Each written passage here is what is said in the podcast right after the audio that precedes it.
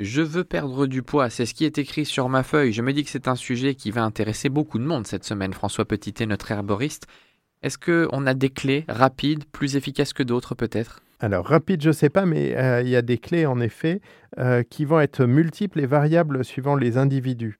La clé numéro un, c'est évidemment l'alimentation. Il faut que l'alimentation soit équilibrée, qu'elle soit qualitative, euh, qu'elle inclue du plaisir, le plaisir de préparer son repas aussi, et le plaisir de manger, et puis la redécouverte des, saveurs. La deuxième clé, c'est bien évidemment l'activité physique et sportive, la dépense énergétique, et bien sûr le bon fonctionnement de tous nos organes organes, articulations, organes internes, muscles.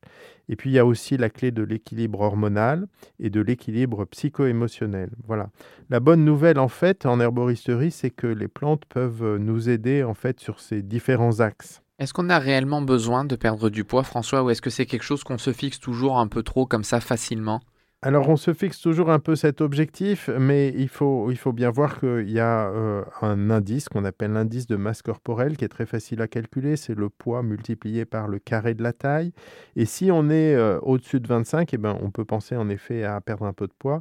Au-dessus de 30, c'est clairement un besoin médical de perdre du poids et il y a besoin d'être accompagné dans ce cas-là, d'être accompagné par un médecin, par un diététicien.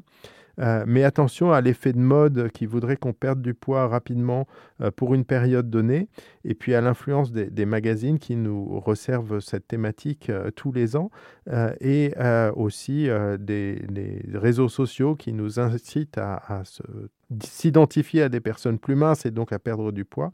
La perte de poids, c'est pas une affaire rapide, c'est une affaire qui s'inscrit dans le temps. Et euh, si on perd du poids simplement pour mettre son maillot de bain, eh bien souvent on regagne ce poids et c'est le fameux effet yo-yo qui est si difficile.